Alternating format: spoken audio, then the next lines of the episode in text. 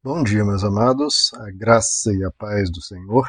Eu sou o pastor Rômulo Pereira, da Igreja Batista, Palavra da Graça, e hoje nós vamos estudar os Atos dos Apóstolos, capítulo 15, verso 6, que nos diz: Os apóstolos e os presbíteros se reuniram para considerar essa questão. Bom, meus amados, nós temos visto aqui ao longo do capítulo 15, qual estamos ainda iniciando, né?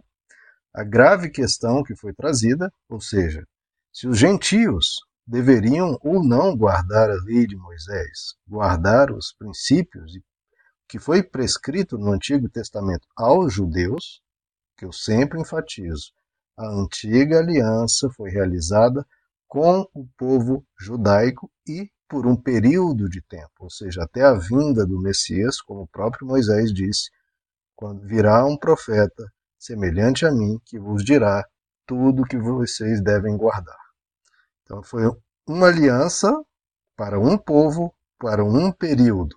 Uma aliança que, inclusive, nos profetas, no fim do Antigo Testamento, é dito, claro, que foi quebrada e, portanto, perderia sua validade e Deus instauraria uma nova aliança, essa nova aliança já não para um povo, não para um tempo, mas para o mundo inteiro, para todos os povos, para todo o tempo. Então, é trazido então essa questão até Jerusalém por Paulo, Barnabé, que defendiam a posição de que os gentios não precisavam guardar toda a lei judaica, deveria guardar o que foi prescrito por Cristo e o que é prescrito no Novo Testamento, na Nova Aliança. E havia o outro lado, o lado dos chamados cristãos judaizantes, que era um grupo de fariseus que havia se convertido a Cristo, lembrando que a seita dos fariseus foi a seita que mais perseguiu, mais é, confrontou Jesus, mas um pequeno grupo deles se converteu depois a Cristo. Mas está trazendo essa questão, esse problema. Defendiam que os gentios que se convertessem deveriam se circuncidar, deveriam guardar o sábado, deveriam guardar toda a lei de Moisés ou seja, os 613 mandamentos da lei judaica. 613. Então, cuidado quando a pessoa fala, quando alguém fala, ah, a gente precisa guardar o Antigo Testamento. Pergunte para ela. Bom, então cite, liste os 613 mandamentos que você diz que devemos guardar. Você os conhece? Não? Como assim não? Não é que você está dizendo para guardar algo que você nem sabe. São 613 mandamentos. Ah, mas não dá para saber. Dá sim, os judeus ortodoxos sabem de cor os 613 mandamentos e os guardam do nascer do sol até o sol se pôr. Eles guardam os 613 mandamentos. Ou se esforçam para guardá-los, porque essa é a aliança deles. Eles têm esse compromisso. Já você, cristão, deve guardar? Essa é a questão, que é trazida aqui em Atos capítulo 15. Então se reúnem aqui, no que é chamado o primeiro concílio da igreja cristã. Concílio é uma reunião das principais lideranças para se chegar à conclusão em relação a um dado assunto. Houve vários concílios da igreja ao longo dos séculos, dos milênios. Esse aqui é considerado o primeiro, Concílio de Jerusalém, para tratar dessa questão que já narramos. Primeiro ponto, queridos, que nós devemos aqui estar atentos é essa importância de nós notarmos que o que diz o livro de Provérbios, na multidão de conselhos há sabedoria. Então, cuidado de você tomar qualquer decisão sobre qualquer assunto difícil e você achar que sabe. Então, você achar que, não, basta ouvir uma, duas pessoas, tá bom.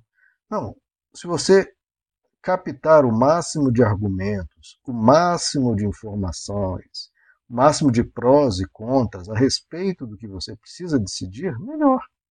Tenha essa humildade de reconhecer que você não sabe tudo e que uma ou outra pessoa não sabe tudo. Você pode consultar várias pessoas. Isso não é sinal de fraqueza. Muita gente acha isso é sinal de fraqueza, a pessoa ah, não, não tem opinião própria. É claro que a pessoa tem opinião própria. Só que ela sabe que não sabe tudo, ela sabe que precisa de mais informações. E todo argumento que possa ser dado a ela, é importante ela verificar.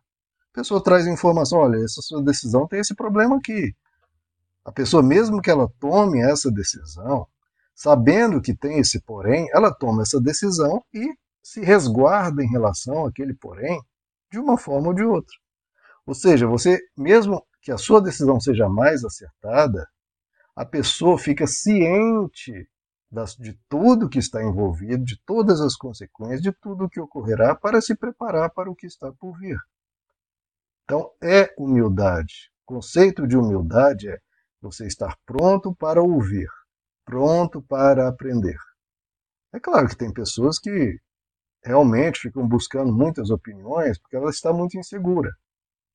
Mas você pode ser uma pessoa segura, uma pessoa tranquila em relação à decisão que terá que tomar, só está se captando o máximo de informações possíveis. Você não precisa é aquilo que o Evangelho sempre coloca. Você não precisa ficar nos extremos. No extremo da insegurança, que fica querendo saber mil opiniões porque está muito inseguro, nem o outro extremo de uma pessoa autoconfiante demais, que já beira a soberba, a arrogância, que acha que sabe tudo e toma decisão pronto sem ouvir ninguém. Nós não precisamos desses extremos. Quase tudo as pessoas hoje são muito bipolares. Ah, não, a pessoa é muito isso. Ou então o outro extremo, não, é muito aquilo. Então, é, tipo, ou a pessoa é muito dependente emocionalmente da outra, ou a pessoa é muito fria. Não, o melhor é. Você não pode ser dependente emocional do outro. Aí se torna aquela pessoa fria, seca, é, sem apego. Então a gente não precisa ficar nesses extremos, que todo extremo é adoecedor. Todo extremo. Adote uma postura de bom senso de ponderação, de equilíbrio, de moderação. Então, adote esse princípio.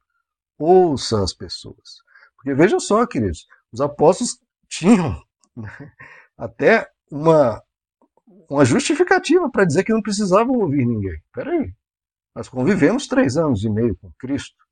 Nós participamos do primeiro Pentecoste, o primeiro derramado do Espírito Santo a nós, for, nós que fomos escolhidos como apóstolos por Cristo, nós o seguimos por toda a caminhada, nós que ouvimos todas as mensagens dele, nós que isso, que aquilo, que vimos os milagres, nós que realizamos milagres depois do Pentecoste, blá, blá, blá. Eu podia falar tudo isso, falar, ó, não é isso tudo, não é verdade? É, então aqui está a decisão. Ponto, acabou.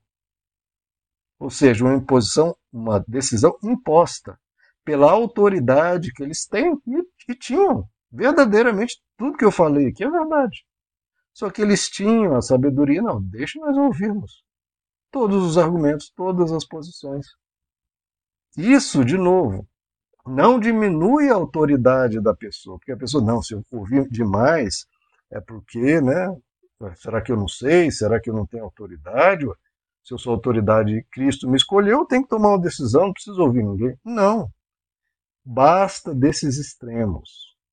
Nós precisamos ser pessoas ponderadas, ouvir a todos. Aliás, essa é uma característica de um grande líder. Ouvir as pessoas, ouvir os súditos, ouvir aqueles que, nas, cada um, na sua qualidade, poder informar melhor um líder, porque o líder ele não tem como saber tudo, é impossível. Então ele ouve em cada aspecto aquele que, aqueles que estão o ajudando que são melhores naquele aspecto. Isso é sabedoria. Em geral, o líder não é melhor, em, talvez em nenhum aspecto, só no aspecto da liderança, da escolha, da etc. E agora, em aspectos técnicos, ele vai precisar de ajuda de técnicos que são especialistas naquele assunto. Então, os apóstolos foram ouvir, até para que, tendo ouvido tudo, eles tenham como esclarecer as pessoas, na sua autoridade, esclarecer as pessoas o porquê de cada coisa.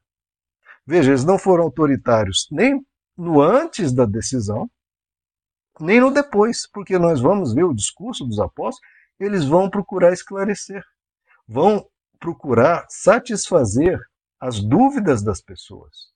Porque não é assim, olha, a decisão é essa, cala a boca, todo mundo agora segue, pronto, fica calado, acabou o assunto. Não.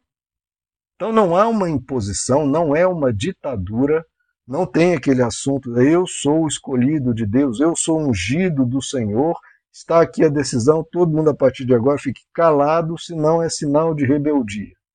Isso tudo é ditadura, queridos. Isso tudo é, é imposição autoritária, que nunca foi a postura de Jesus nem dos apóstolos. É esclarecer. Ora, se a pessoa, se aquela decisão é a mais sábia, por que, que não pode esclarecer? Se não está querendo esclarecer, é porque falta argumento. Falta uma sabedoria. Ah, você não sabe esclarecer? Então esclarece.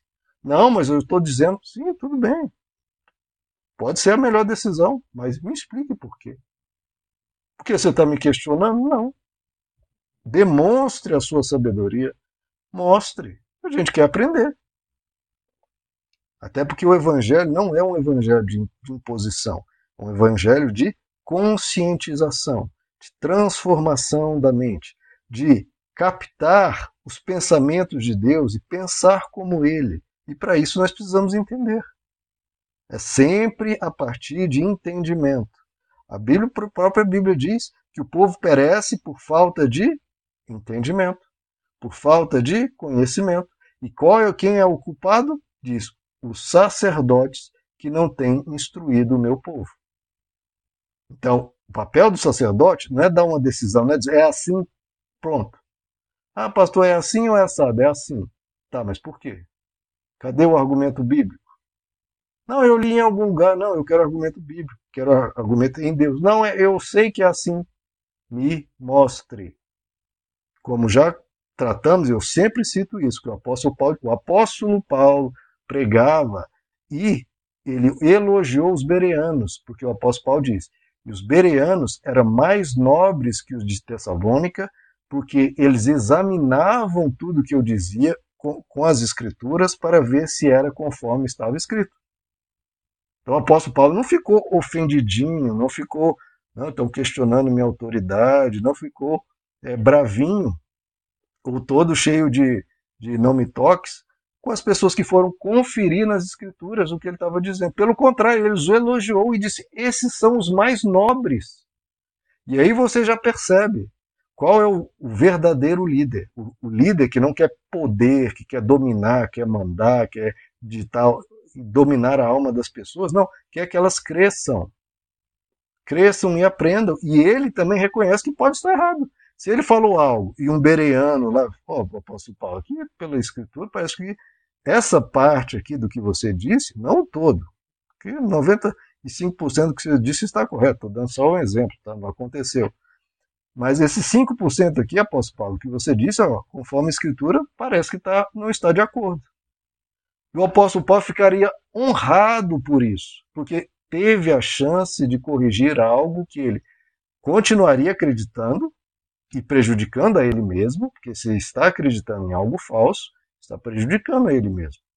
E o pouparia de continuar passando adiante aquela informação equivocada. Então, o verdadeira pessoa que é humilde, ela se alegra quando alguém a corrige. Porque ele, poxa, que bom que você me salvou de continuar a ter esse erro na mente. E eu acabaria divulgando isso a mais outras pessoas. Então, ele tem essa humildade de ouvir, e quer que as pessoas confiram, quer que as pessoas verifiquem. E verifique, queridos. E se o eventual líder não gosta dessa, verifi de, dessa verificação, há de se estranhar. Porque se o apóstolo Paulo não apenas gostava dessa verificação, como incentivava isso, então, ora, de novo, se é verdadeiro, por que, que não pode ser verificado? Toda verificação vai ser mais ainda comprobatória só vai juntar mais argumentos em favor daquilo. E os argumentos contrários vão todos caindo por terra, porque está sendo verificado e as pessoas estão conferindo e verificando. Então veja, de novo, a posição dos apóstolos não é ditatorial, não é impositiva, nem antes, né, já dando a decisão, nem depois, dando a decisão e é essa e pronto, acabou. Não, eles explicam por quê e ouvem os dois lados, ouvem todos os argumentos, isso é um concílio. Todos têm o direito de falar, ninguém vai ser silenciado, todos podem falar e tudo será levado em conta. Esse concílio nesse exemplo bonito de similar a um conceito quase democrático de ouvir a todos, ocorreu no ano 51 depois de Cristo, né? cerca de 20 anos depois da ressurreição de Jesus. Então, estamos aqui diante deles, desse concílio que se reuniu aqui agora, e vamos ver adiante nos próximos estudos o que foi decidido, o que foi esclarecido, o que foi debatido. Se você gostou, deixe o seu like, compartilhe, se inscreva. Meus queridos, que Deus os abençoe. A graça e a paz